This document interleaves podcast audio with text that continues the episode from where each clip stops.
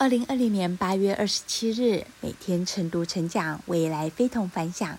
哇哦，又是能量满满的一天。我是克拉拉，今天要跟大家分享的主题是：不够自信怎么办？随着教育体制的变迁下，不自信的人越来越多。不够自信的人通常会有两种表现：一，做任何事情都考虑别人怎么看，活在别人的眼里。死在别人的嘴里。二，怕丢脸，不敢迈出第一步。